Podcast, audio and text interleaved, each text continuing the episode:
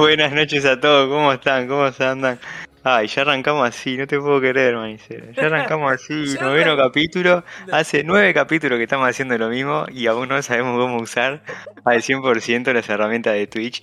Pero bueno, Me eh, encanta, me lo- encanta siempre, siempre lo digo. puede- Todo puede mal irse. Me encanta, todo puede puede Buenas a todos, bienvenidos. Hoy un día especial. es raro un miércoles haber estado. Un miércoles, sí, sí, sí, sí, tal cual, tal cual. Así que un miércoles, noveno capítulo y primero que nada quiero que dar, qui- tengo que dar 105 gracias, gente. 105, 105 gracias. aplausos y más. Muchas gracias a todos ustedes. 105 seguidores en Twitch. Superamos la barrera de los 100 y me pone muy contento. Gracias a todos. Déjame saludar rapidito a Burger de Lentejas y a Stat Game Will Rift, que eh, fueron los primeros mensajes del día de hoy. Y buenas, buenas a todos. Gastón, te doy paso para que agradezcas también. Nada, en que la verdad que sí, muchísimas gracias a, todos. Eh, la, verdad que con, contento, ¿no, Marquito? De decir, bueno, superamos la barrera de los 100, superamos primero al afiliado. eh, hola, Caro. Estamos como que la verdad que teniendo eh, muy buen feedback de ustedes en el sentido de que nos recomiendan cosas, nos recomiendan cambios. Che, estaría bueno que hagan esto, estaría bueno que este tema, sé qué. Entonces, nada, agradecerles, ojalá que, ojalá que sigamos. eh, nos, nos gusta mucho hacer esto y esperemos que a ustedes les disfruten igual que nosotros. Así que, que nada, gracias totales. 105 aplausos y más. 105 aplausos, gracias totales a todos. Y sí, como decía Gastón, nos encanta hacer esto, nos divierte mucho hacer esto. ¿Cómo será que estamos cambiando el día? Porque si no, no lo podíamos hacer. O sea, Ay, sí, estamos, sí. estamos totalmente limados, no nos importa, nosotros queremos venir a streamear. Y nada, y nos copa que a ustedes les guste, les sirva, vengan a divertirse o a aprender o a lo que sea. A opinar, a dar A sus, opinar, claro, experiencias. A ver, venir a ser de- desarrollador y venir a ver que soy, soy desarrollador, quiero ver qué hacen los testers, me encanta, me encanta. eh, y bueno, nada, vamos a arrancar con este noveno capítulo que vamos nueve capítulos y arrancamos con fallos, pero fallos detectables. Y, y para arrancar el tema del día de hoy, hoy tenemos un tema, hoy tenemos un tema que a mí particularmente me gusta mucho, como, como un, bolu- un boludato, un dato testing channel, perdón, dato testing channel, acostumbrado a terminología, señor Polenta, ¿no? Eh, Dato Testing Channel es que fue mi primer curso de testing, eh, mi primer introducción al testing fue sobre este tema. No, no, ¿cómo el cantejondo con el, cómo cantejondo con spray, Stanley Green? Ya empezamos así, Stanley Green. No, Stanley no Green, te, te confundiste de, de- de- de- de stream. En este stream no hablamos de cantejondo con spray. En este no podemos, No, no, no. eh, es cero, no podemos, no podemos tomar mientras conducimos un programa. Ah, y Gastón, este fue mi primer curso de testing y me parece que es una rama o no, o no, o no es un gimnasio. Ahora vamos a ver, vamos a ver dónde los Vamos a hablar de eso. Pero contame, Gastón, ¿qué, ¿cuál es el tema del día de la fecha?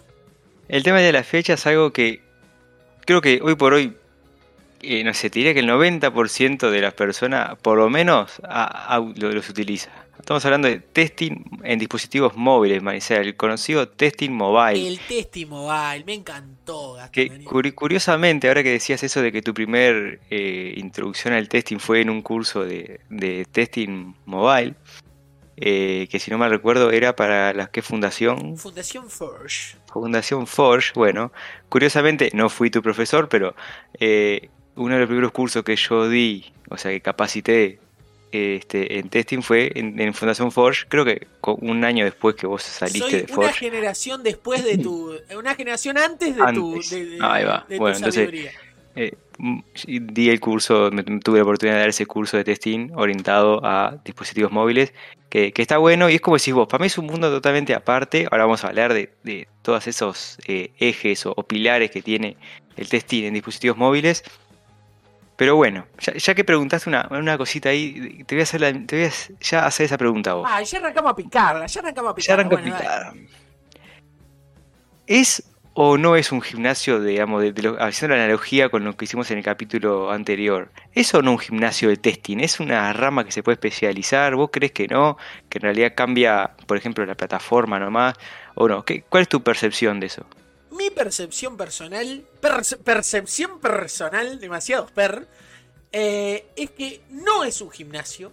para mí no es un gimnasio, pero ¿por qué? ¿Por qué te voy a decir? Porque para mí, todos los gimnasios que están involucrados, que después vamos a ver si es cierto o no, pero personalmente, en todos los gimnasios, todos, absolutamente todos, no queda ni uno afuera, podemos hacer Testimobile. Entonces, para mí, es algo que en cada gimnasio es como un escaloncito más dentro de cada gimnasio, eso sí, que, no, no siempre se hace, hay gimnasios que pueden tener más común, es más común que sea Testimobile, en otros no.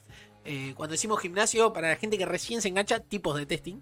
Eh, tipos de testing puede tener o puede no, pero que en todos, en absolutamente todos los tipos de testing, puede o no puede haber Testimobile. ¿Qué opinas? Sí. Estoy totalmente de acuerdo con vos. Porque si repasamos los gimnasios que vimos, testing funcional. ¿Se hace testing funcional en aplicaciones móviles? Sí. Testing de performance. Ahora vamos a hablar, pero es sumamente importante la performance eh, en los dispositivos móviles. Se puede hacer. De seguridad, ni que hablar.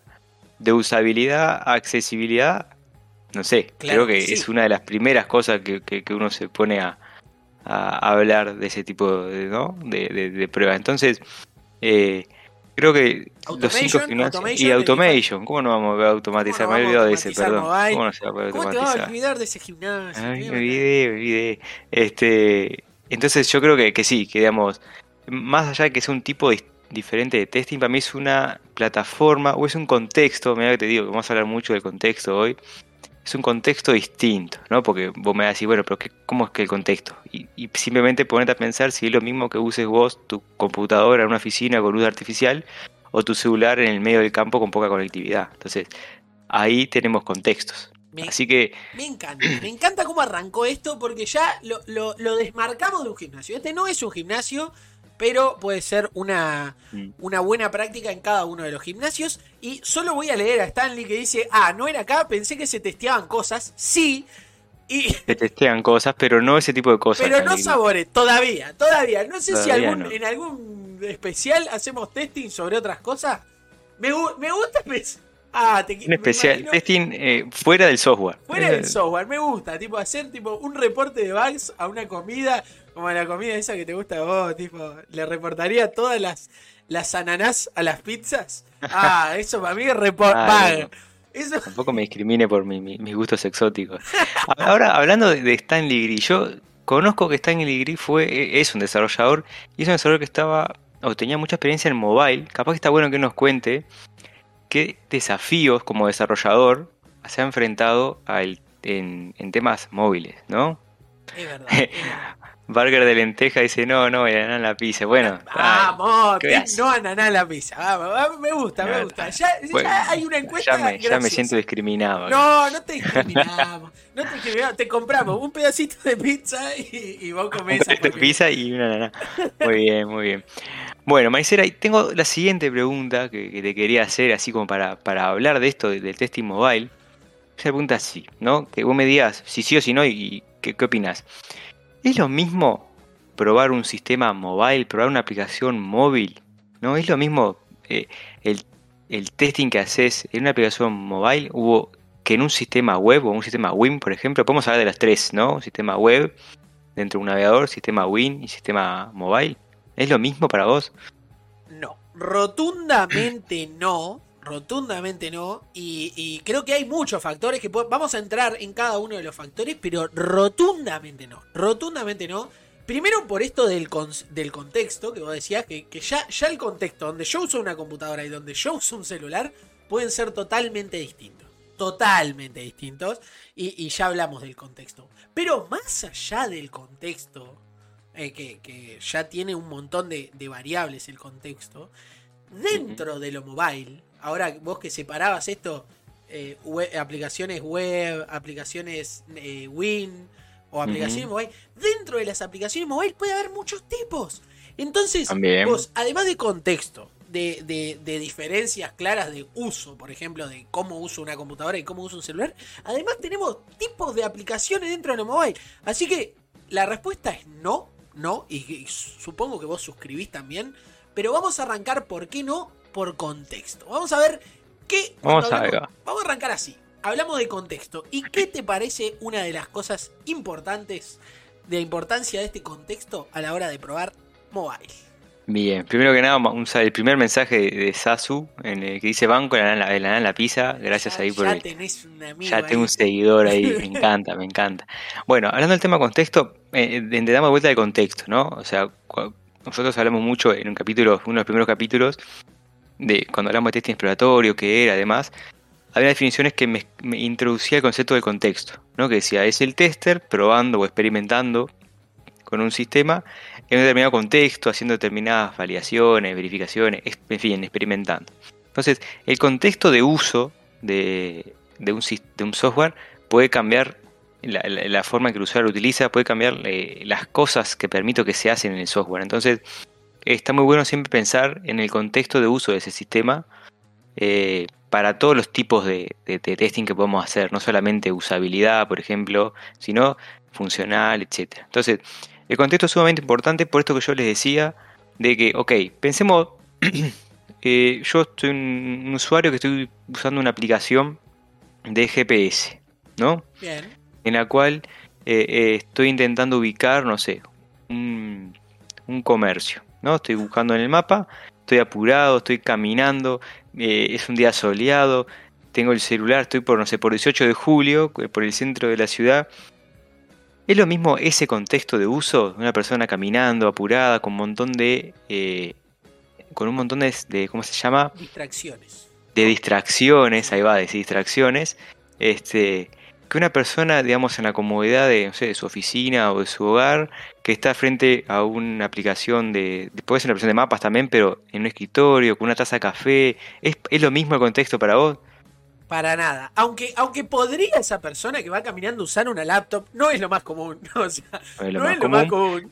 Eh, Pero incluso eso sería para mí otro contexto distinto, porque ahí empezamos a, a- hilar filo, ¿no? Pero en el celular vos la agarras con una mano, la, la compu capaz que uh, la agarras con que dos. tipo mozo, así, tipo caminando. eh, Entonces, El contexto se puede, puede dar para mucho, pero, pero sí, ya partiendo de la base de que probar una aplicación mobile o probar una- en, en un- en una aplicación de escritorio eh, son cosas totalmente distintas. O sea, por cómo se utiliza, por lo general, como usamos una aplicación mobile, y esto ya es algo más generacional, eh, lo usamos en contextos más rápidos, todo lo queremos para allá. para ¿no? ayer, así te lo digo. Para Para ayer. ayer, quiero Entonces, las cosas.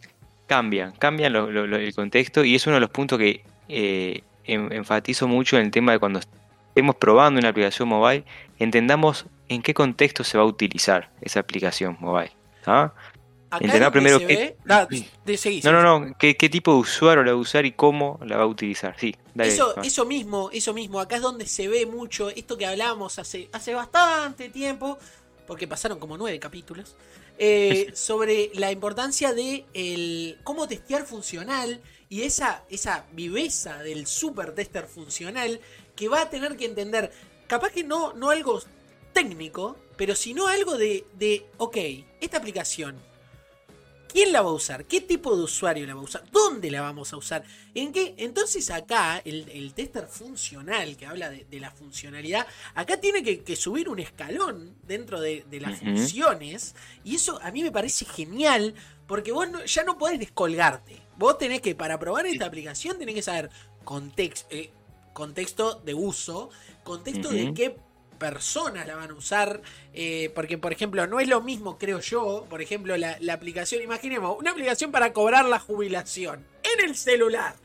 O sea, imaginemos todo ese tipo, ese contexto. Acá, acá me encanta hablar de, esta parte de contexto. Una aplicación en el celular para cobrar la jubilación. A mi abuela, por ejemplo, le cuesta muchísimo usar el celular y debe tener una letra gigante y demás.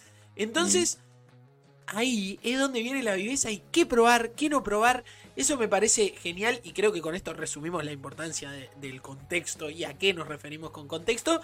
Eh, y me parece, me parece fascinante. Me parece fascinante esto del test Es muy, es muy interesante. A mí me, me, me gusta mucho cuando, cuando pruebo algo mobile de entender qué tipo de usuario lo usar, como decías vos, ¿no? Eh, obviamente, haciendo testing funcional, se pueden hacer pruebas derivando de técnicas de testing funcional, se pueden analizar los valores límite, las clases de equivalencias, tablas, se puede hacer todas las técnicas de testing funcional que, que- que sabemos como testers, pero también está bueno ponerse, nunca mejor dicho, en los zapatos del usuario y entender el contexto de uso. ¿tá? Por ejemplo, mi abuelo es una persona que no usa celulares móviles, ¿ah? Más allá de que, y acá tiro otro, otro dato, ahí hay arriba de 6.4 billones de usuarios y de, de, de, celulares en la vuelta. Este, mi abuela es una de, esa excepción, de la gente que no. Entonces, sería para ella inviable que utilice una, aplicación de pago para la jubilación, de cobro para la jubilación, por ejemplo. Por ejemplo. Bien.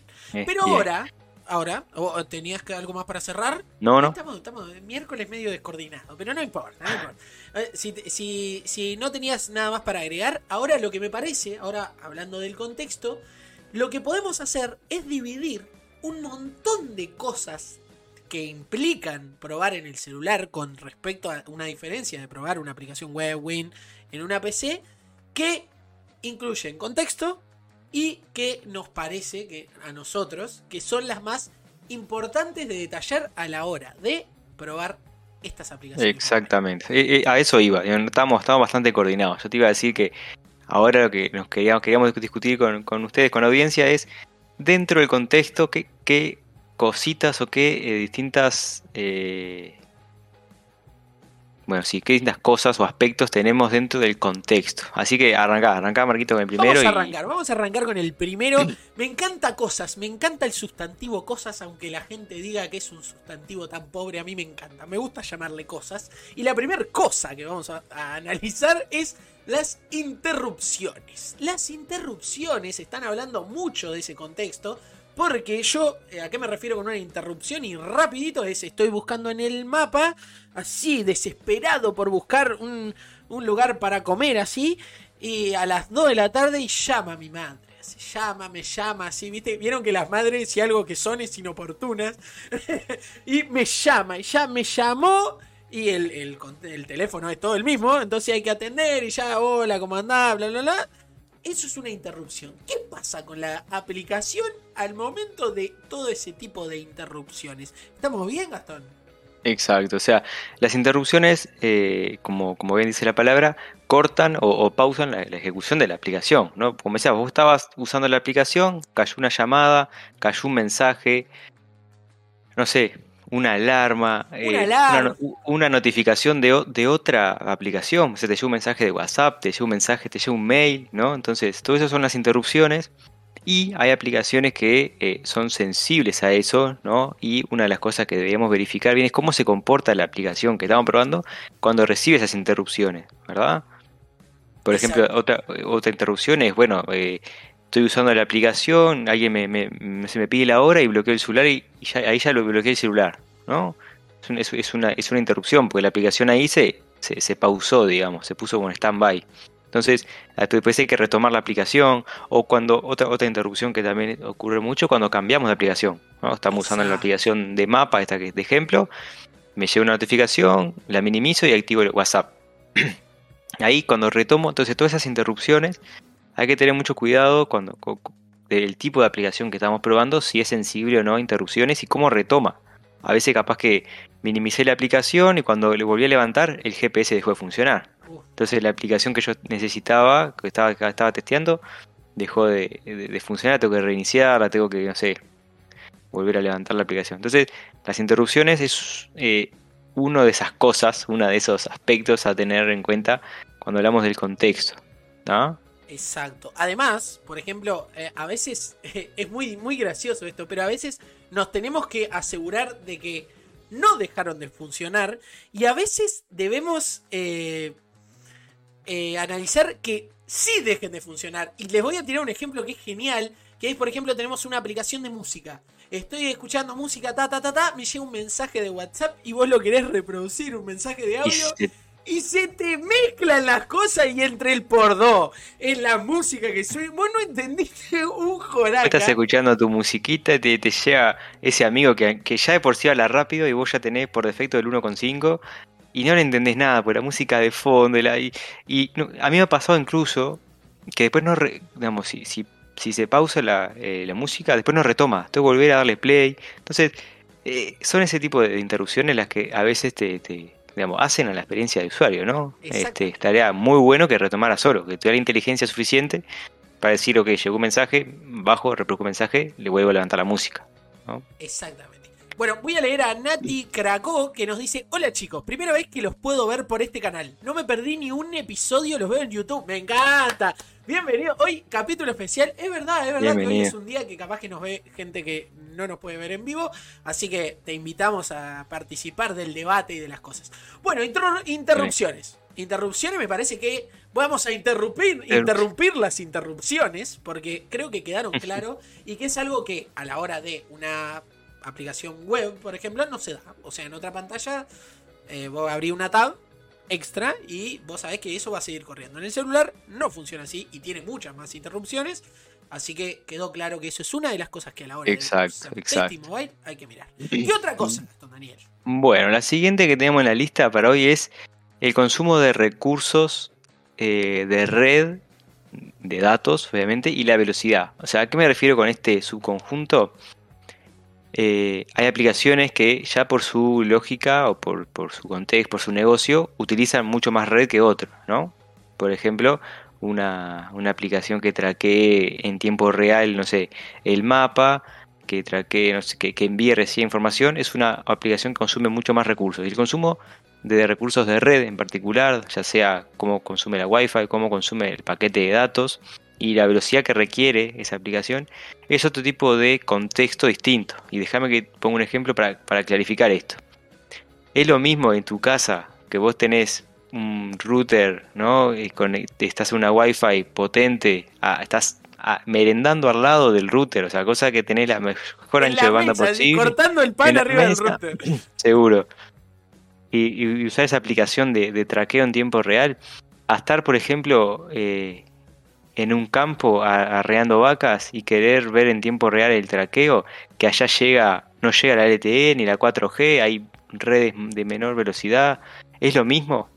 Es lo, digamos, sería lo mismo para vos que esa aplicación vos la, arranques con tu celular, este, y no sé, con 4 GB disponible de saldo y cuando la termines te queden 2. Entonces, es algo que capaz que, si nos, si nos ponemos a entender un poco más ahora, capaz que no es tanto funcional, porque yo ya esto ya lo tiro un poco más para el lado de performance, al lado de consumo de recursos, pero es algo que hay que tener en cuenta, porque si la aplicación en su primer uso consume, no sé, el 80% de paquete de datos, che, acá hay un problema. ¿Realmente necesita ese 80% de paquete de datos? ¿Qué tengo que estar utilizando? ¿Tengo que este, poner saldo todos los días, ¿no? O no, solo funciona si estás en red 5G porque cuando empiezas, empieza a saturar la red ya se cae la aplicación porque espera un paquete, no lo recibe y, se cuelga. Entonces, ojo con eso. No sé si te ha pasado en, algún momento esto o, si estás de acuerdo o no con, este tipo de, aspecto. Estoy totalmente de acuerdo. La gente que me, que me conoce eh, personalmente eh, sabe que por, por un tema de red, por un tema de red, eh, y, no estar ante un wifi, sino en, la ruta, que, me gusta que hayamos empezado con mapa, por esto mismo, por un tema de red, yo casi no estoy acá, o sea, casi no, estoy eh, dando este, este, este streaming, este Twitch, porque por ejemplo, una de las cosas que puede pasar, y esto sí me parece sumamente funcional, a ver qué te parece, Gastón, no tanto de performance, que es en un mapa, en una aplicación de mapa, que lo importante es traquear dónde estoy. Lo importante es traquear dónde estoy. Si yo me demoro y no te aviso que estoy demorando, que no, no sé dónde estoy, y yo vengo manejando, entonces me estoy moviendo a una velocidad bastante rápida, entonces necesito que eh, eh, el consumo de datos, por más mínima que sea la red, sea exacto, vamos a decir, de, dónde es que estoy y dónde tengo que, doblar y dónde no perderme y no terminar en lugares muy oscuros. Entonces, si yo no testeo eso, por ejemplo, con una red eh, menos que 3G, ¿vieron cuando te aparece la H así que ya no sabés, no, sabés si es una paloma mensajera que está en la antena así. la antenita que está mandando el paquete de datos? Yo creo que ahí funcionalmente la aplicación funciona, no funciona, debería avisarme y decirme, che, esto no es preciso, entonces tené más cuidado a los carteles. Tené, entonces ahí hay un montón de cosas funcionales que tienen que ver con esa red. Porque yo tengo que detectar, tengo que detectar que esa red no es la correcta para mí. Y funcionalmente yo tengo que avisar para mí. Para mí Tengo que avisarle. Ahí está, perdón que te corte, Marquito, está muy bueno porque estamos, arrancamos hablando de un tema de performance o de rendimiento, de consumo de recursos, y estamos teniendo un problema capaz que incluso llamado, eh, podemos llamarlo de usabilidad, ¿no? Digamos, porque en realidad tu experiencia de usuario se vio comprometida por ese problema de recursos. A mí me, ha pasado algo muy parecido. Eh, yo hace un par de años solía correr, eh, estaba, no era un maratonista, corría 10 kilómetros como mucho. Y me pasaba a veces que, no sé si se trancaba la aplicación de tracking, si se trancaba el celular o qué, por uno o dos kilómetros dejaba de traquear. Entonces después eh, me, pasaba que cuando yo consultaba la ruta de que había corrido, había corrido por arriba del agua. Porque desde este punto hasta acá había un, no sé, había una vueltita en, en la rambla y Gastón había ido desde acá, había atravesado el río de la Plata y ya llegaba acá. era un fenómeno, era, había corrido por todo el agua. Eh, claro, yo que después quería sacar métrica, a ver qué velocidad había corrido, cuántos kilómetros, y claro, si hice la mitad de, la corrida, la hice por el agua. Entonces, como un tema, digamos, este, este tipo de, aspecto a considerar en el, uso de, una aplicación, que podemos decir que arranca a nivel de performance, de rendimiento, puede impactar en un tema funcional y en tema de usabilidad muchas cosas de que vamos a ver hoy impactan o terminan impactando en, la usabilidad, pero, pero sí, estoy totalmente de acuerdo contigo y, es para mí sumamente importante el tema de eso, e, es tema de ese. ¿Cómo se puede hacer esto mismo para ir redondeando ya, Marquito? Excelente. Y lo mejor de esto sería, por ejemplo, utilizar una herramienta que traquee el tráfico o sea, que, que, pueda ponerse en medio entre la aplicación y el servidor y ver cuántos paquetes envía, cuántos paquetes recibe hacemos un control más sencillo sería consultar el saldo antes. Viste que hay, hay, dispositivos que tienen la, opción de hacer medir el uso de la red. Entonces podemos decir, mira, luego de este flujo, luego de este escenario de pruebas, cuánto se consume de la red, cuántos megabytes, cuántos... Entonces es una buena práctica. A veces no la, hacemos, siempre hacemos un test a nivel funcional capaz y no nos damos cuenta de este tipo de aspectos. Estoy eh, totalmente de acuerdo y sumamente importante de testear, la verdad. Es algo que no hay que olvidarse a la hora de, de, testear una aplicación porque nosotros, y, me pasa a veces, muchas veces, eh, teniendo wifi, yo prefiero usar mis datos móviles porque me olvido, porque no sé qué. Entonces, estamos cambiando constantemente de redes, de tipo de red, puede pasar N cosas, N millones de cosas. Así que es súper importante testear el tema de los recursos red y datos. Siguiente ítem. Que, ah, este me encanta, este me encanta, me encanta, me encanta porque tengo una anécdota de, mi celular que no lo tengo hace mucho y es el uso de la batería. El uso de la batería es genial. Es genial porque te juro que, eh, eh, algo que me, mata de este teléfono y es que cuando a mí me queda poca batería cuando me queda el límite de la batería, el Mostri te pone una cuenta regresiva de cuántos segundos te quedan para que se apague. Y yo entro en un mini colapso así porque, porque me lo avisa todo el tiempo. Eh, y el celular se pone súper lento por hacer esa cuenta regresiva. Y ahí, ¿qué pasó con mi aplicación a la hora de saber si tengo mucha batería disponible, tengo poca, tengo el ahorro de batería activado, tengo demás? el, teléfono para mí personalmente no se comporta para nada igual. Enchufado. Eh, son pequeños detallecitos que pueden influir al máximo en nuestra aplicación, ¿no, Gastón? Sí, total, totalmente. Incluso hoy por hoy que, hay, digamos, teléfonos cada vez más inteligentes, como decías vos, hoy ya no tenemos eh, un celular con inteligencia, hoy ya tenemos como mini ordenadores en la mano. Entonces, lo que pasa es que a veces muchos de los celulares nuevos lo que hacen es tener un ahorro de batería y un ahorro ultra que limita mucho las, funcionalidades. Incluso reduce eh, el, procesamiento del celular para ahorrar batería, ¿no? Eh, baja la cantidad de núcleos que se utilizan, baja un montón de cosas para que, para que la batería dure más, ¿no? Es como que hiberna el celular.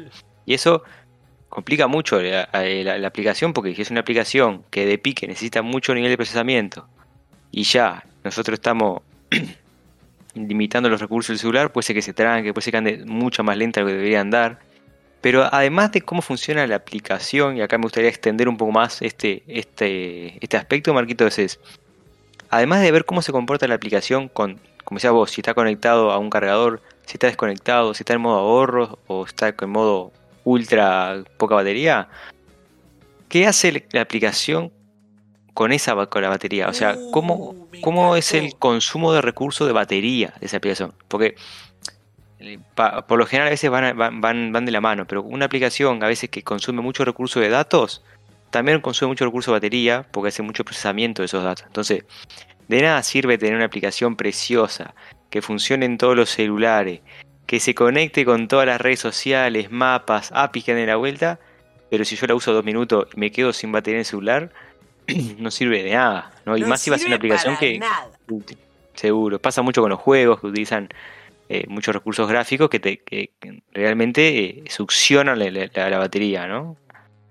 Sí, si me habrá pasado de esto de, de por- sobre todo con los juegos, ¿vieron, ¿vieron los viajes en Bondi largos que uno dice, me voy a descargar 450 jueguitos así para poder jugar en el teléfono así, y vos te sentaste así, voy a decir algo muy uruguayo que después lo, lo traducimos, pero vos te, te sentaste, te aprontaste, te, en tres cruces así, te, te acomodaste, te pusiste... No pasaste el puente de las Américas y no tenés batería. No llegaste a mitad de camino y ya tenés que apagar el celular. ya hay que apagar el celular porque tenés que avisarle a la persona que llegaste y vos decís, ¿y para qué me bajé tantos jueguitos en esto? Porque aparte es- es, muy común usar el teléfono desconectado claramente y sobre todo en viajes largos que no vas a poder volverlo a cargar. Ya te mató, te mató el uso de la batería ese jueguito a la mitad del camino. Ta, anda. Exacto, exacto. Es sumamente importante y de vuelta es una cosa que los invito a medir cuando, cuando estemos probando este tipo de aplicaciones, porque van a ver que eh, después uno empieza a decir, che, pero esta aplicación, ponele, vamos a hacer un ejemplo, esta aplicación que solamente saca fotos y me permite editar las imágenes, ¿por qué consume tanta red? ¿Por qué consume tanta batería? Y ahí uno empieza a hilar fino con el, con el desarrollador, obviamente, y dice, ah, mirá, acá estábamos haciendo este tipo de procesamiento, o, ah, mirá, estamos recorriendo cierto array de datos muchas veces para lo mismo, y todo eso es procesamiento, entonces está bueno cómo optimizar la, la aplicación, y es una, volviendo al tema de performance, performance del lado del cliente, del lado de la aplicación, eso es algo muy bueno para, para considerar a la hora de, de hacer esto. Y nada, eh, consumo baterías, tengan cuidado porque todo recae en la experiencia del usuario. ¿no? De vuelta, yo estoy, yo estoy apurado, yo estoy, quiero encontrar el comercio que quería y de repente, puff, se apagó el celular. Pues lo usé durante 10 minutos y se chupó la batería. Ah, no hay que usar más esa aplicación. O buscar otra que consuma menos. Una que, consuma menos y me muestre lo mismo, exactamente. Bien, tenemos uso de batería y con el uso de la batería, que me gustó que nombraras el ultra ahorro de batería, porque si hay algo que eh, hicieron al... eh, Voy a buscar una palabra correcta. Al santo botón, totalmente al pedo, hicieron los, los creadores de los celulares, es el ultra ahorro, ah, ah, el ultra ahorro de batería. Porque vos le ponés ultra ahorro de batería y no se ve un pomo, Mauricio. O sea, le bajan la luz al mil. O sea, ¿para qué ahorro batería si no veo nada? O sea, no puedo usar el celular. Y acá viene. No ve nada, no lo usa, ahorra batería. Ah, Es bueno, está, sí, precioso. O sea, no, ahorro batería porque no lo puedo usar. Y este es el otro punto que es la luz. La luz en nuestras aplicaciones y es. Esto es genial. Es genial porque vos. Hay veces que. Y a mí me ha pasado usar el celular al sol. A veces a mí me gusta. Me gusta incluso a veces cuando voy a la floresta, a mí me- yo soy de la floresta, me gusta trabajar desde, desde afuera, desde el patiecito, así con el sol pegándote, y tengo que testear algo y no se ve nada. Me avisan algo por el celular y no se ve carajo. No decir por qué. ¿Por qué? Porque esto es vital. La luz en las aplicaciones. Gastón. Sí, totalmente de acuerdo. La luz, el contraste, eh, los colores de la aplicación. Está acá. Dejamos de lado la performance, vamos a temas más como de diseño, usabilidad, accesibilidad por ahí. Decir, ok, es lo mismo usar una aplicación con luz artificial que en el patio de la casa de Marcos. Digamos. Eh, tengo manera, por más que le suba el brillo al mango, eh, se va a ver bien la aplicación. Ahí hay muchas tendencias, hay mucha gente que habla de los mejores patrones de diseño, o sea, patrones de diseño gráfico, quiero decir, de, por ejemplo, el material design, el, diseño de, Apple, etcétera, que se ven mejor o peor con luz natural o con luz artificial, ¿no? Hoy por hoy están muy de moda los diseños minimali- minimalistas y a veces el minimalismo de este tipo de cosas usa siempre tonos de blanco, grises y negro. Los invito a usar una aplicación eh, con ese tipo de colores, blancos, grises, así, al sol. No se ve nada. Que no la van a poder usar. O sea, es inusable. Mm. O sea, llega un momento, y a mí me ha pasado, no sé si te pasó alguna vez, Gastón, y esto es genial.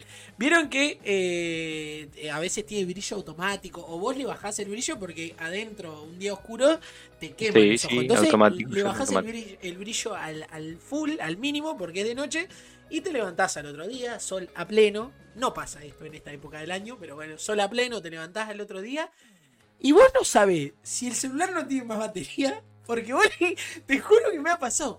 ¿Cómo se me terminó la batería? Porque vos le apretás así al, teléfono y no, no ves, ves la pantalla totalmente negra y tratando de, hacer este gesto, esto es genial. Me ha pasado mucho en verano hacer este gesto, este gesto todo el tiempo y a ver si es que noto un cambio y adivinando dónde más o menos está la barra de, de brillo ahí cinchando totalmente. Me encanta, me encanta eso. Habría que testearlo urgente en los sistemas operativos de los celulares. O sea, no estoy hablando de ninguna app, estoy hablando del sistema operativo puro. Tal cual, tal cual, tal cual, tal cual. Es algo que, eh, de vuelta, a veces acá que ponen la balanza el diseño, la estética que yo quiero de mi aplicación versus los problemas, ¿no? Entonces, eh, está bueno que de pique, porque obviamente todo lo que todo lo que impacte en el diseño de la aplicación es más costoso para corregir después, ¿no? Si, el que encuentra el problema este de diseño es el usuario final, porque no ve la aplicación, no la usa, estamos en el horno en cuanto a costos, ¿no? si lo encontramos nosotros testers, si lo encuentra alguien que esté diseñando la aplicación, mejor. Es decir, ok, mira que con esta paleta de colores vamos a tener un problema. ¿Por qué? Porque estás usando colores grises, colores, eh, no sé, marroncitos, no sé qué, y esto capaz que no contrasta. O, ojo, ¿cómo, ¿cómo pensamos el contraste de los botones primarios con los secundarios? Entonces, es un aspecto que, yo creo que como tester tenemos que prestar atención. Puede verse linda, puede verse, digamos, no estoy hablando de, qué tan linda siento yo la aplicación, estoy viendo, estoy hablando de temas de qué tan usable es con ese, juego de datos, ¿no? Ese juego, ese juego de colores, perdón. Este, la verdad que sí, este, Eh, eh, yo, los invito a un montón de cosas, pero es, por esto. Los invito a que agarren una aplicación, cualquiera, la que ustedes más usen, y la utilicen 5 minutos eh, en luz artificial o, después de noche y 5 minutos al sol a ver qué les parece que, podría mejorar. Exactamente, ¿Ah? a, ver a ver si la pueden usar. Primer, primer cosa, los invitamos a ver si la pueden usar. Al sol, así, en el patio de su casa, así, al sol, cuando el sol pega justito a las 12 del mediodía Ah, los quiero ver. Stanley Green me gusta lo que dice. Y donde haya un testing alfa de desarrollador sería un mundo ideal. Sí, un mundo ideal, totalmente ideal, que no pasa. Es un mundo de fantasía, pero sería hermoso así. Tipo como la escena de los Simpsons en que todos están. sería, sería, sería muy lindo Stanley Green, pero eh, hay, que soñar y hay que seguir. Eh, eh, nosotros opinamos y eso lo que queremos es que ojalá que mañana todos los proyectos tengan ese testing alfa. Porque seguro que muchas de estas cosas pueden salir como, dentro de que sea un, alfa testing, ¿verdad? Ni que hablar. Y aparte, Stanley Gris sabe un montón de estas cosas porque de vuelta él lo conozco, desarrolla mobile o desarrolló mobile en su momento y de seguro algún bug del estilo, che, no sé, la aplicación se pone media lenta porque consume muchos recursos, o che, mira que estos colores no son, algunas de esas cosas debe haber recibido, más allá de, de bugs funcionales, ¿no? Y no estoy, no estoy diciendo que está en gris desarrolle mal, estoy diciendo, me estoy basando en la estadística de que siempre hay algo para, para mejorar. ¿ah? Mirá lo que dice, mirá lo que dice este botón. Le estábamos dando para adelante hasta que dijo eso. Dice, donde había un bug, yo recortaba la funcionalidad, no feature, no bug. ¿Qué, filosofía? así, como que las aplicaciones de Stanley Gris son una pantalla en blanco que hizo un botón. hola mundo. hola mundo y, así sale la producción, así son muy, bien. Venga. Bueno, ¿cuál es la siguiente cosa? Ahora que le dijimos. Bueno, ahora sí. Esto, esto es un mundo dentro del contexto y dentro de esto hay otro subconjunto, Marquitos.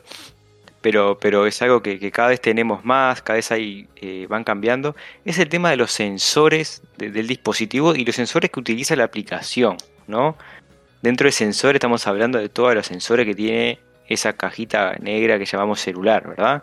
GPS, giroscopios, sensores hoy por hoy de huella, eh, no sé, sensores de, bueno, el sensor de la luz, que es el que te da también el, brillo automático, no sé, el tema de Face ID, que hoy por hoy también con la cámara, que es un sensor, lo usamos como un sensor también, eh, nos permite hacer otras cosas. O sea, todos los sensores dentro de un dispositivo móvil, un dispositivo móvil eh, son importantes, ¿no? Por ejemplo, no sé, eh, si yo tengo una aplicación de autenticación que utiliza la huella, bueno, ¿cómo utiliza la huella? hoy por hoy usan el, digamos, la funcionalidad de sensor y, de, y, de, autenticación del celular, entonces como que terciarizan esa, esa parte.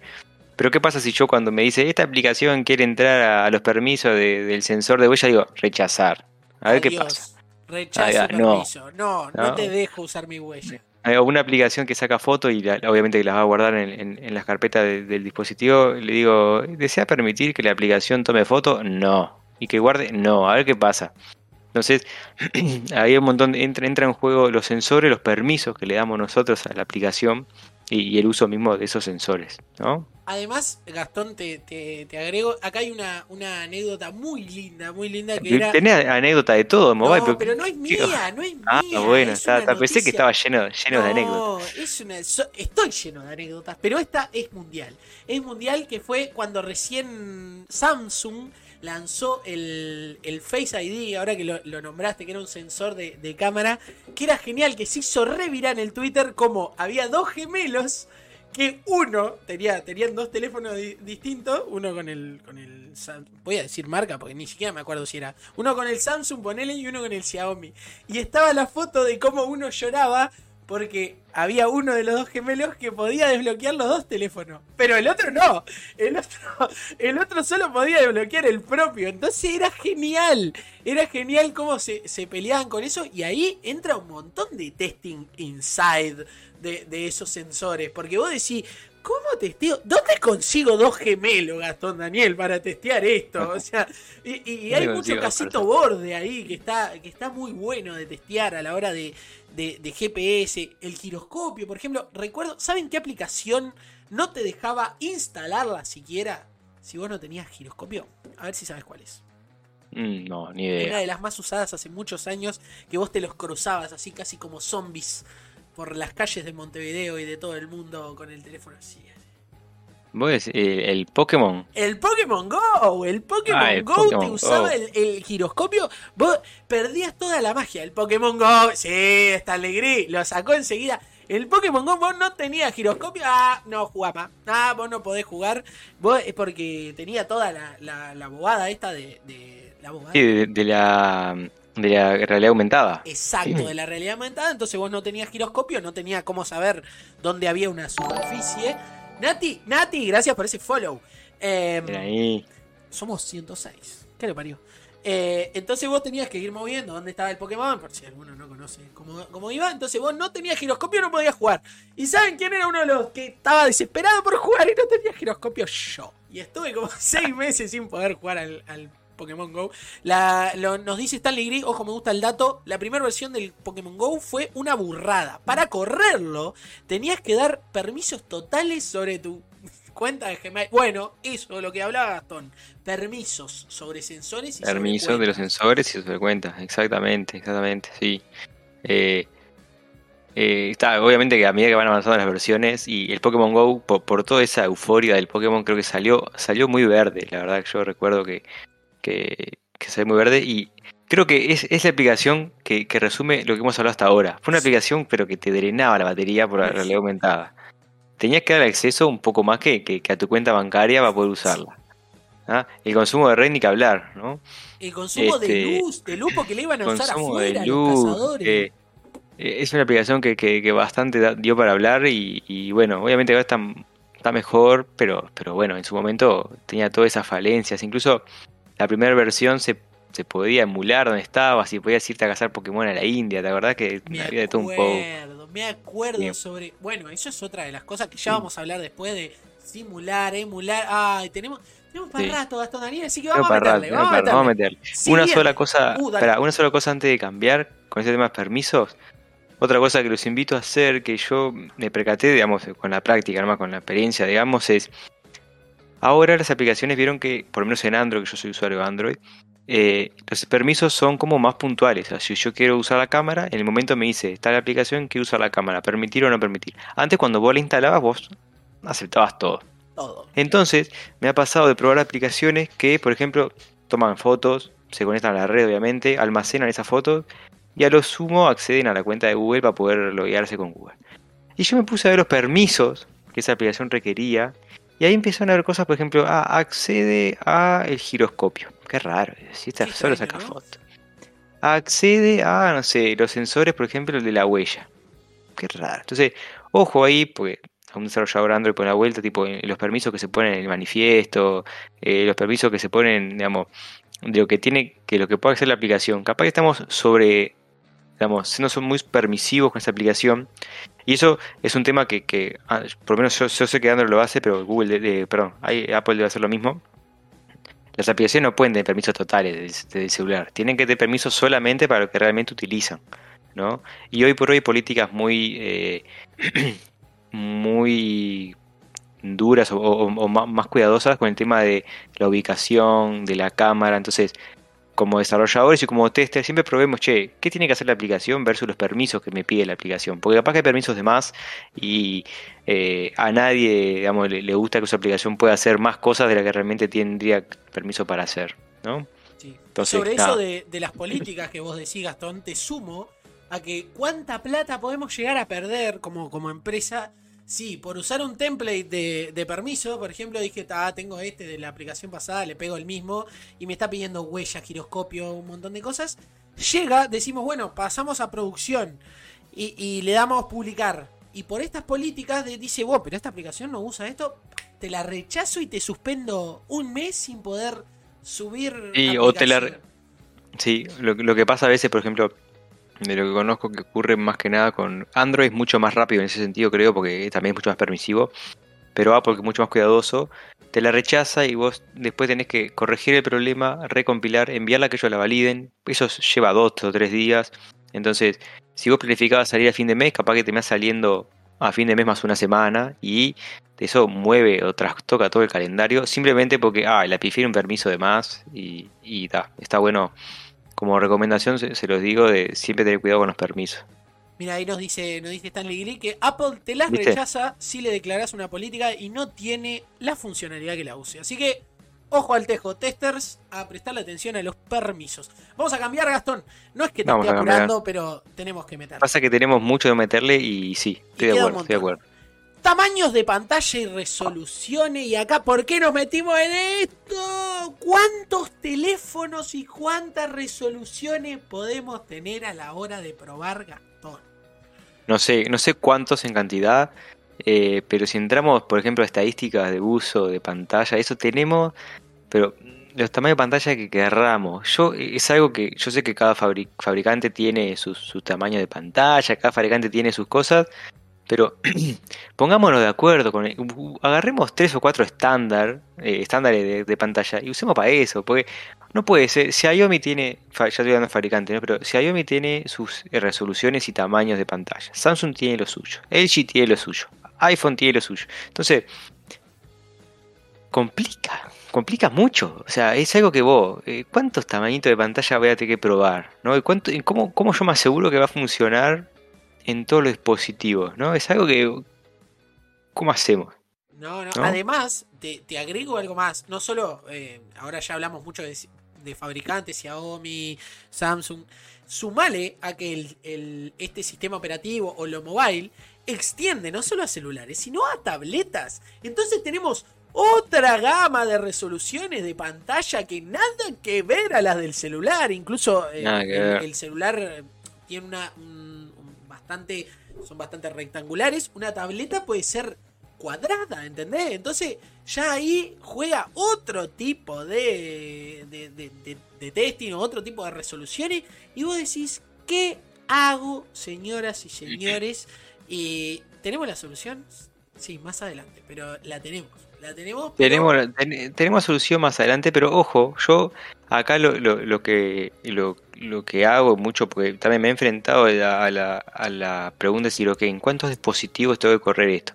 Es fácil cuando eh, el dispositivo, la aplicación está acotada a cierto usuario, no decía, ah, no, solamente lo van a usar los usuarios de tal empresa y la empresa compró 500 Samsung J tanto, ¿no? O sea, eso es un, me enfoco en eso porque es en el que tiene que funcionar la aplicación. Pero cuando es una aplicación más abierta, yo ahí mi estrategia es analizar, por ejemplo, el, de vuelta, el contexto, el tipo de usuario que la va a utilizar, ¿no? Por ejemplo, una de las cosas que hago es, che, esta, esta, esta aplicación, ¿la van a usar gente, por ejemplo, de, qué rango etario? ¿La van a usar gente de qué país? ¿De qué países? Y ahí, eh, ese tipo de cosas, qué país, qué, qué rango etario, para qué tipo de, digamos, incluso hasta condiciones socioeconómicas también, porque eso dice mucho de en qué celulares, ¿no? No es lo mismo, eh, no sé, los celulares que utilizan en Estados Unidos capaz, que los que se usan en Uruguay. No es lo mismo eh, los celulares que utiliza una persona entre 18 y 30 años a los que utilizaría mi abuela, ¿no? Se, eh, ve que, digamos, las personas jóvenes tienden a usar celulares más nuevos que las personas más viejas. Entonces, si la explicación mía está, está pensada para una red social para jóvenes entre 18 y 20 años, probablemente tenga que enfocarme más en probar en celulares de, alta gama y nuevos y no en un, no sé, en un iPhone 6, que ya no se utiliza casi. O sea, se utiliza pero, menos que un otro iPhone. Entonces, eh, entender qué tipo de usuario y armar una lista de los posibles candidatos de las pruebas y empezar, bueno, ahí técnicas como combinación, ¿no? Combinar, bueno, este tamaño de pantalla con este fabricante, con este modelo, ayuda mucho. Obviamente que ya lo dijimos en otro capítulo, Marquitos, el testing exhaustivo no existe. Y por alguna forma hay que cortar y decir, ok, no voy a probar en estos 200 pantallas, vamos a probar en estos 5, 10, a ver qué encontramos. Exacto. Eh, déjame sumar una cosa más, que ahí es como un trabajo más para el hecho del análisis de quién va a usar la aplicación y hay que tener mucho cuidado ahí. Yo recuerdo que eh, estoy casi seguro que fue en un Testinui, que fue en el, en el 5, en el Testinui 5. Me acuerdo de una charla, la pueden googlear porque el nombre, el nombre estoy casi seguro que es así. No recuerdo de quién, ya vamos, eh, prometo en la descripción de YouTube dejar el link a la charla o, de quién era. Eh, me, me, lo pongo como deberes. Que fue una charla que me encantó, que es eh, el otro millón de usuarios, se llamaba algo así, Testinui, pongan otro millón de usuarios, Testinui, que hablaba mucho de, a veces hacemos aplicaciones que apuntan a personas que tienen un contexto socioeconómico un poco más bajo, o que su país está en un contexto socioeconómico más bajo, y tiene otras gamas de celulares, en los cuales a veces eh, me, me, sorprende ver planes de testing. Bueno, está, probemos en el último iPhone, en el último Android y en el último eh, no sé, no, me quedan más celulares. El último Google Pixel. Pixel. Y, hay, ahí a la hora de decidir hay que tener siempre en cuenta eso, porque quizás nos estamos perdiendo un testing que, quizás haciéndolo con un teléfono de gama media baja, lo podemos solucionar eso, no sé, pare, clase de equivalencia, bla, bla, bla, pero tener súper en cuenta el contexto y quiénes van a quién está dirigido, porque quizás nos podemos perder un millón o más de un millón de usuarios. Muy buena está esa charla. Les juro que no recuerdo quién es, pero ya vamos, ya haremos los deberes. Después la, dejamos. Yo, me acuerdo que la vi, no me acuerdo tampoco de quién es.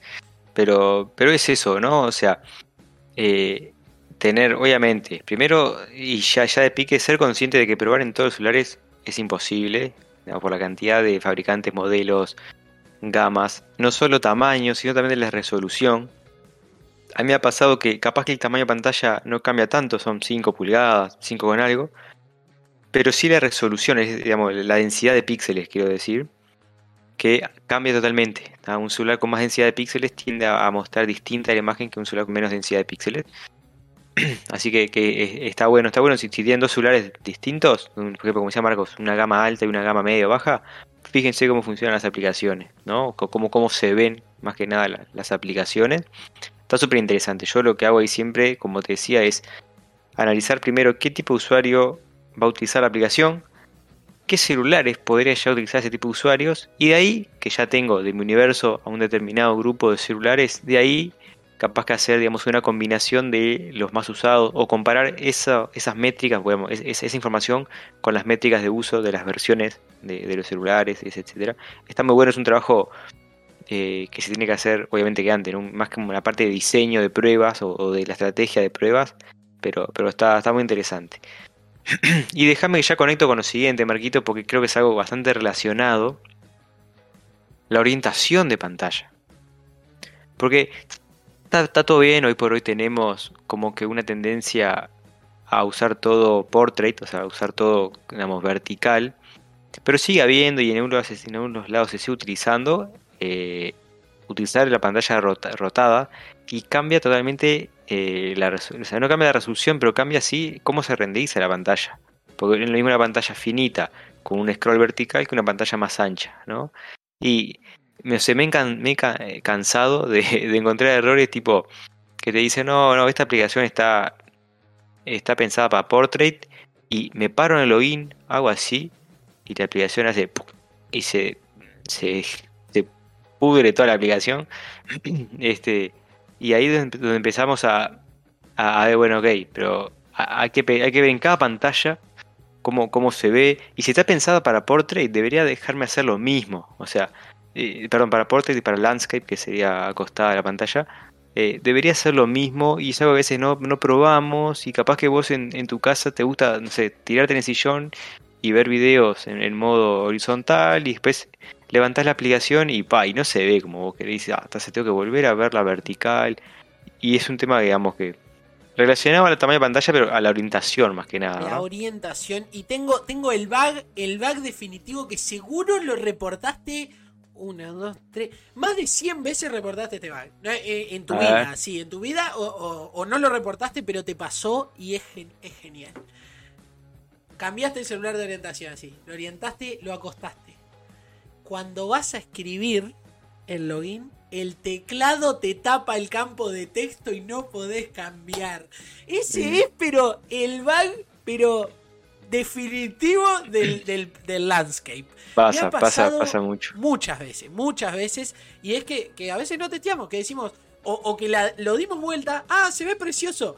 Y no se nos ocurrió levantar el teclado y te tapó. Y se corre todo, o si no ves dónde estás escribiendo. Sí, está bien, está bien. Me, ha, me ha pasado, sí me ha pasado.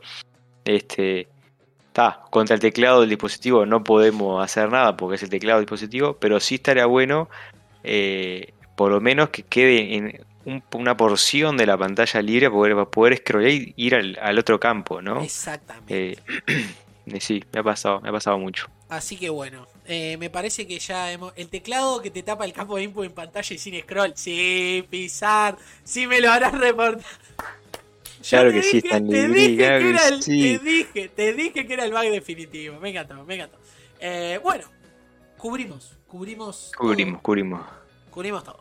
Eh, sí, hablamos, bueno, eh, nos queda un, último punto de esto de contexto que es el fabricante, pero yo creo que acá ya hablamos, ¿no? O sea, cada fabricante, Marquito, tiene un mundo. Un mundo. Si, si, si, hacemos un, digamos, pongamos un mapa mental así acá en, este, en la cabeza de las cosas que deberíamos pensar, sería, ¿no? Fabricantes. Dentro de fabricantes tenemos modelos. Dentro de cada modelo tenemos tamaños y de pantalla. Y de tamaño de pantalla tenemos resoluciones, perdón, de, densidad de píxeles. Y después de ahí tenemos si es portrait, si es landscape.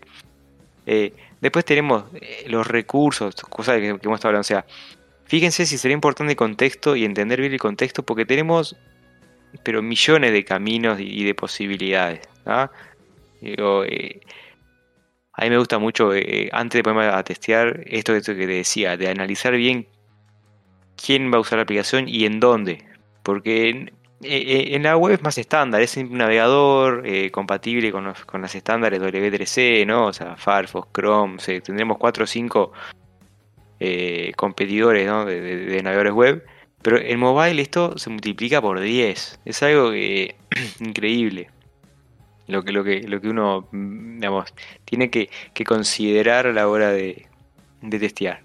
Y ahí, ahí, ahí, ahí, entra en juego otra cosa, que es lo que vamos a hablar ahora, Marquito. Porque no, le alcanzaba a esta gente con tener distintos celulares. No le alcanzaba a esta gente con tener distintas versiones de Android o versiones de iPhone. Modelos, eh, tamaño de pantalla. También hay tipos de aplicaciones, Marquito. Ay, sí, esto era lo, que yo eh, les contaba al principio cuando Gastón me preguntaba sobre si es distinto probar una aplicación web que una aplicación eh, Win o una aplicación mobile. No, ¿por qué? Porque además la gente de mobile tiene, para mí, tres tipos, eh, estamos de acuerdo, que son tres tipos de aplicaciones que puede llegar a tener para usar mobile. ¿No?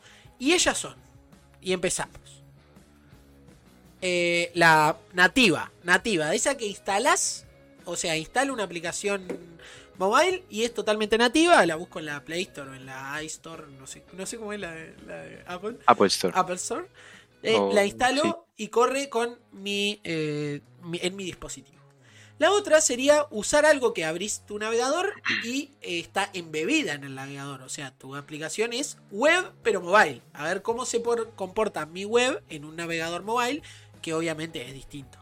Y llegó para quedarse un tipo de aplicaciones que esta- eh, estas me, me- me gustan mucho, sobre todo usarlas, porque creo que son sumamente útiles, que son las PWA, Gastón. Si querés contarnos qué son, pero... Las Progressive Web Application. Progressive. Web Application, que en realidad Yeah. es un mix.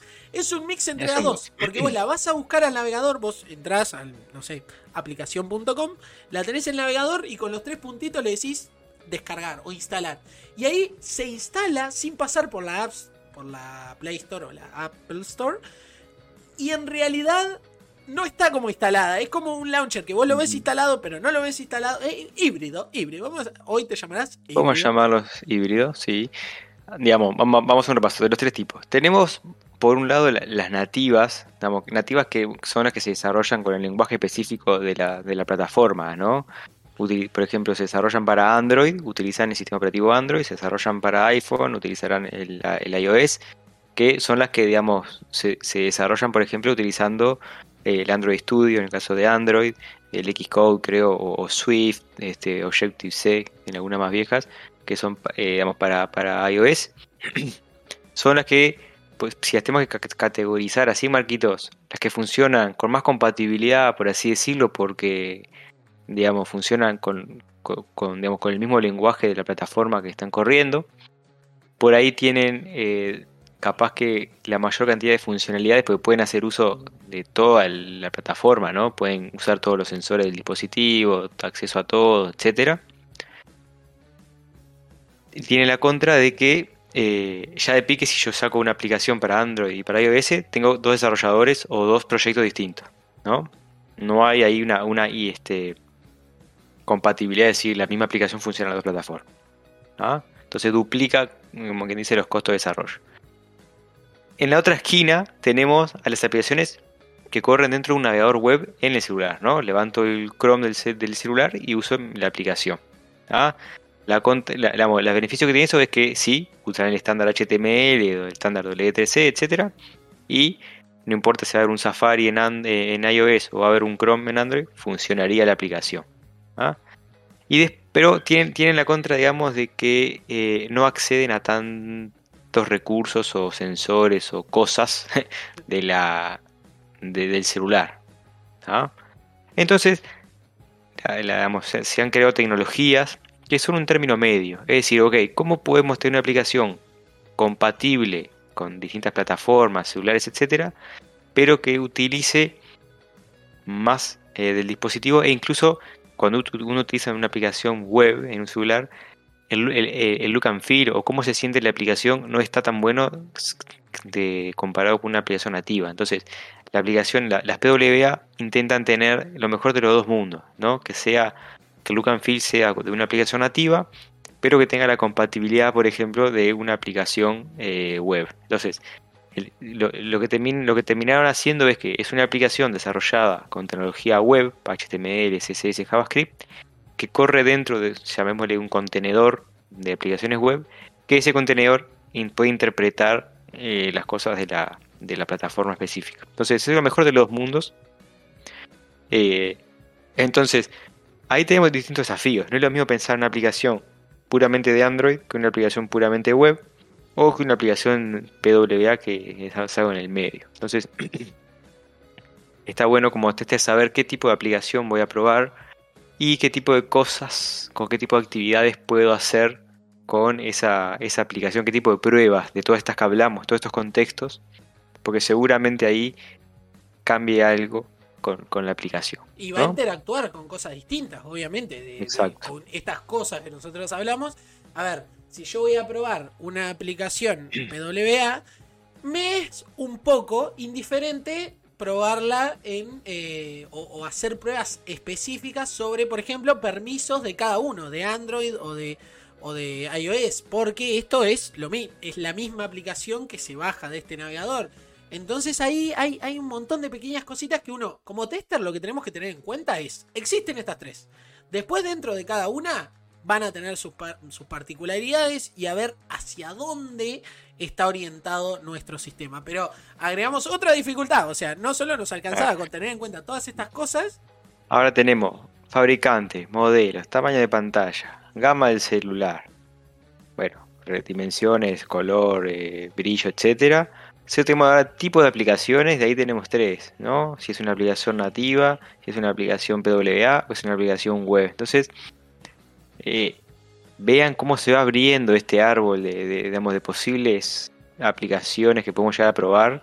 Eh, es todo un mundo. ya más que un árbol es un bosque esto, Gastón. Es un bosque. más que un árbol es un bosque, Esta, cosa. Bien, hablamos de los tipos de aplicación. Y bueno, y acá esta, esta parte que, yo sé que nos queda poco tiempo, pero es súper importante, que es eh, los dispositivos de prueba.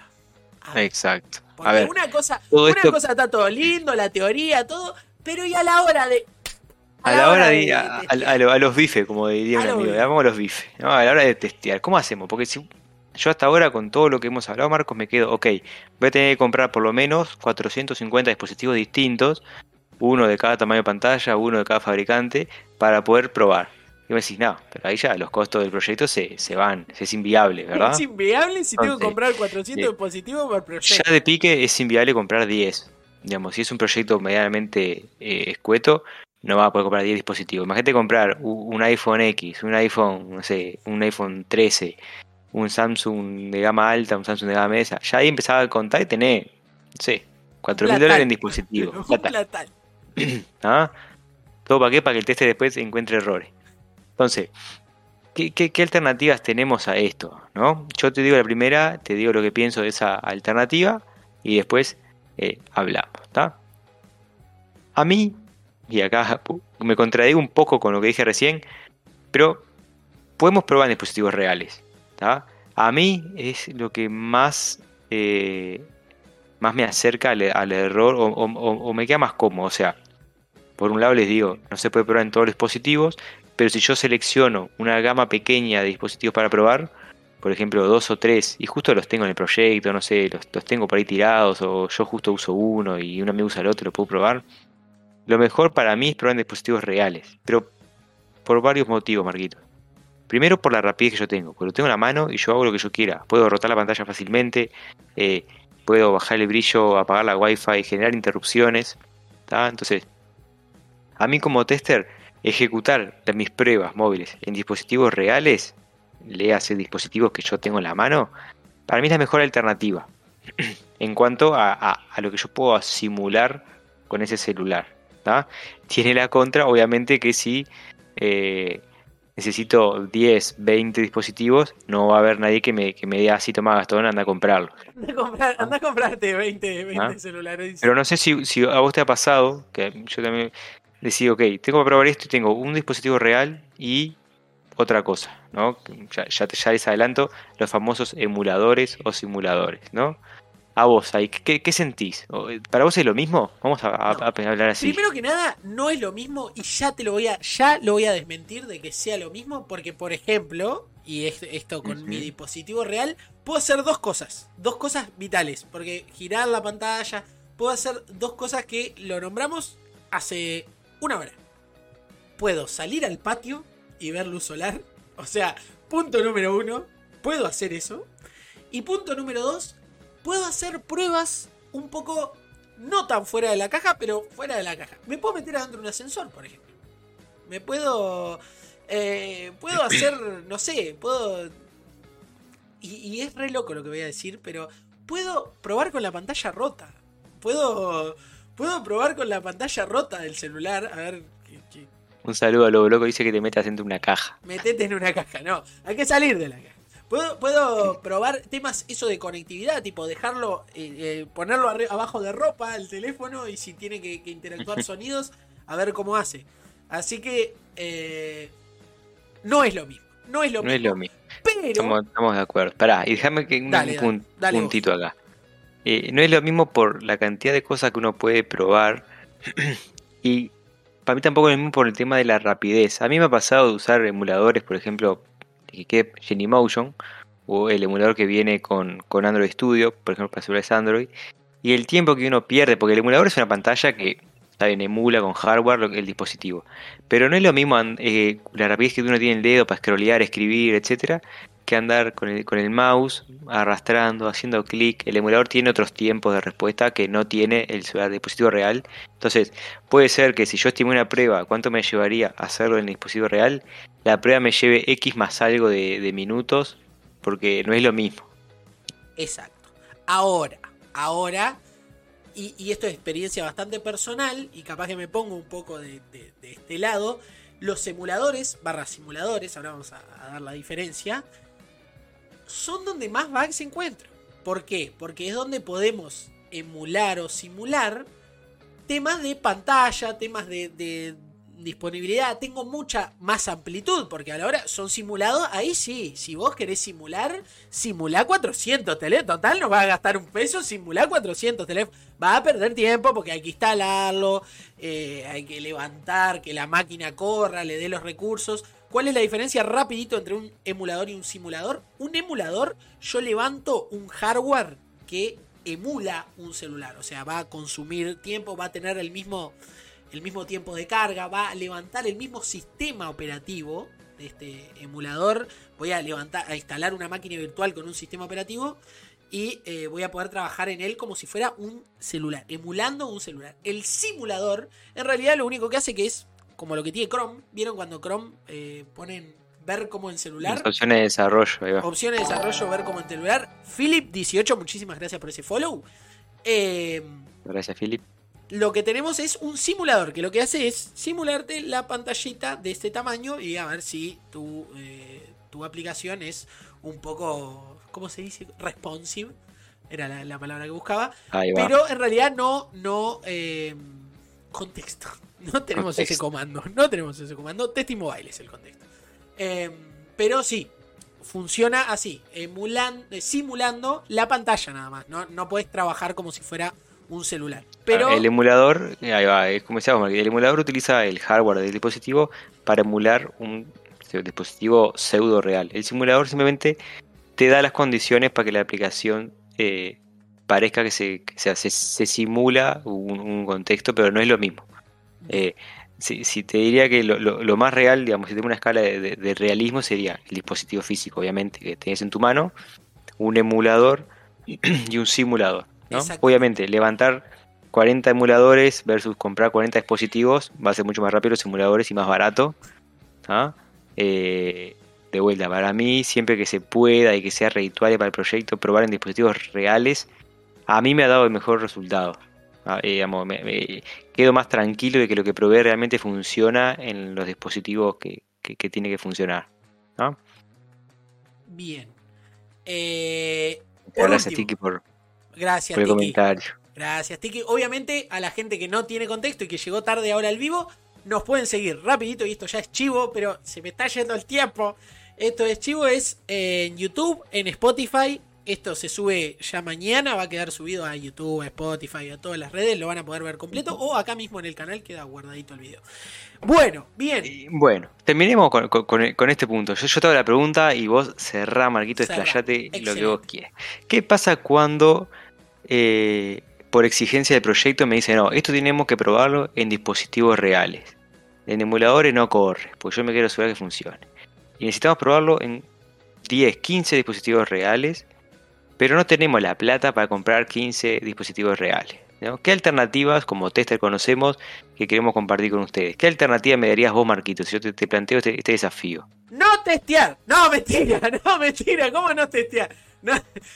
Eh, tenemos, era, era broma, era un chiste, una gran alternativa y creo que cada vez se están haciendo más comunes de utilizar, que son las famosas granjas de dispositivos o device farm. La más conocida es de Amazon, o sea, Amazon tiene una device farm que viene con AWS, viene ya gratis, o sea, viene incluida, que es una persona que sí tenía plata para comprar muchos dispositivos, los conectó a todos, los puso en un container, los conectó a todos y los eh, dejó habilitados en la, en la nube, accesibles vamos a decir. Accesibles en la nube. Otra que, que también yo, yo utilizo y, está muy conocida en la vuelta son el tema de Browser Stack. Browser Stack tiene una granja de dispositivos. Eh, Coviton tiene otra granja de Ahí va. dispositivos. Y ¿sabés lo, lo- lo bueno de esto? Que yo le- lo, lo hago porque me, me da curiosidad más que nada. No, no importa, no aporta nada a las pruebas. Pero es, es una plataforma web, ¿no? Uno eh, se hace una cuenta, a veces tiene que adquirir una licencia, obviamente, de uso. Uno selecciona de un catálogo qué dispositivo quiero. Y dice, ok, lo alquilo temporalmente para estas pruebas. Le puedo introducir la APK, eh, el, archivo del IPA, digamos, si es este si es un iPhone, y se instala y yo tengo acceso remoto a ese dispositivo. Pero es un dispositivo real, que está en una especie de jaula. Y ahí yo eh, hice la sí, prueba, haces lo que hago yo, me encanta. activo la cámara Activamos y veo dónde cámara. está el celular. Y a veces me he encontrado que está tipo en un cajón, porque se ve el tipo el pedazo de madera, o en una jaula, tipo es como que está dentro de una rejilla. Entonces me lo imagino, me imagino bien de película, ¿no? Tipo onda la Matrix, un montón de celulares todos conectados así con luces. Y, y uno activa la cámara y ve dónde está ese dispositivo, ¿no? No hay nadie en la vuelta. Es, puede ser un contenedor en, no sé, en la China, pero, pero te das cuenta que es un dispositivo real porque la cámara vos la activás y ves que está dentro de un cajón el celular. Entonces vos manipulás la pantalla y eh, te diría que la mayoría de los sensores los podés utilizar remotamente. Obviamente no vas a poder girarlo físicamente porque el dispositivo está anclado ahí. No vas a poder usar la huella porque no sé cómo le pondrías el dedo, pero sí podés enviar archivos, bajar la Wi-Fi. Depende de la plataforma, tenés la funcionalidad de limitar el ancho de banda o no, o desconectarlo. Eh, entonces, están buenos. Es una alternativa mucho más barata a utilizar dispositivos reales, porque acá eh, eh, la pregunta es, ¿qué hacemos después que se termine el proyecto con los 15 dispositivos que tenemos? lo a vendemos en vender. Tinta Narvaja.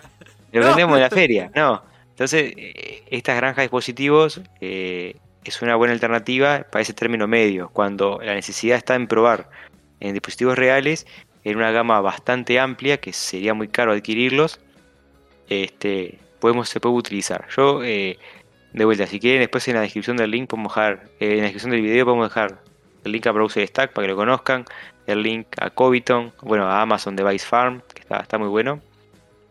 Este, no sé si tienes algo más para acotar, Marquito.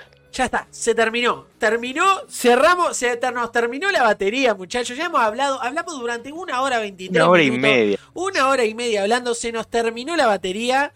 Y, hey, disculpe la pregunta, desconozco, ¿han escuchado sobre el mito este de que nos monitorean constantemente con las cams? Hemos escuchado, pero es muy difícil. Yo te digo, yo soy un poco descreído, pero puede ser, todo puede pasar, todo puede pasar.